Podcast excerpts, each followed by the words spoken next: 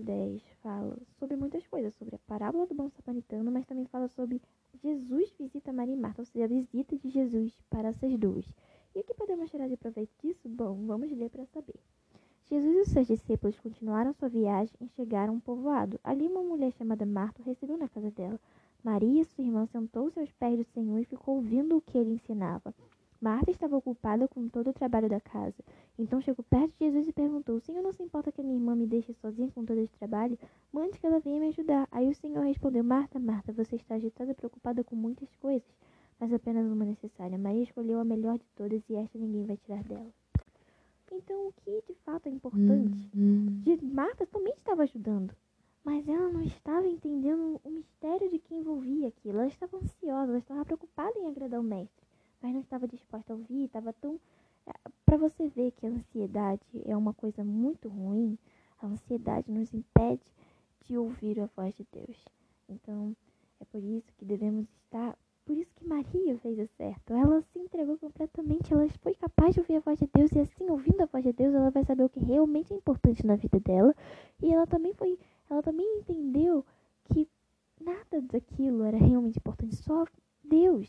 E o que realmente fazia ela, feliz, fazia feliz era obedecer a palavra dele, é fazer com que tudo que ele dissesse também fosse uma verdade na vida dela, porque a Deus era uma carta viva, era uma verdade. Ele, ele era o caminho, a verdade. Não, ele é, né?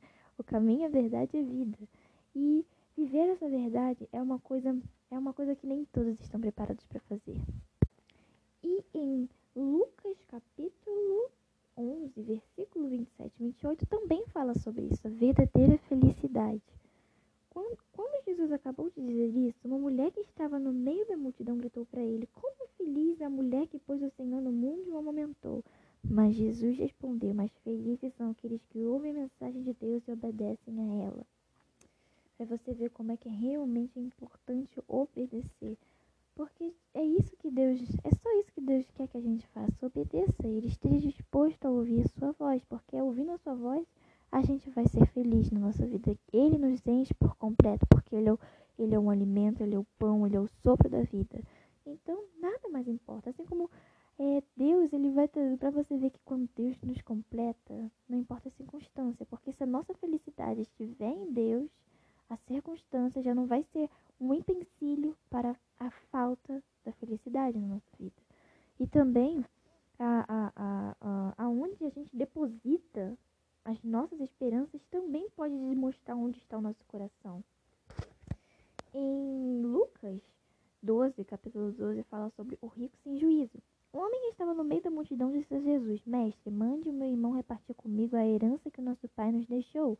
Jesus disse: Homem, que me deu o direito de julgar ou de repartir propriedades entre vocês?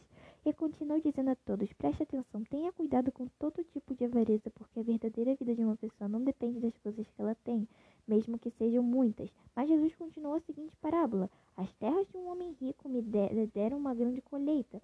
Então ele começou a pensar: Eu não tenho lugar para guardar toda essa colheita. O que é que eu vou fazer? Ah, já sei, disse para si mesmo. Vou derrubar os meus depósitos de cereais e construir outros maiores ainda. Neles guardarei as minhas colheitas junto com tudo que eu tenho. Então direi a mim mesmo: Homem feliz, você tem tudo de bom que precisa para muitos anos. Agora descansa, coma, beba e alegre-se. Mas Deus lhe disse, seu tolo, essa noite você vai morrer.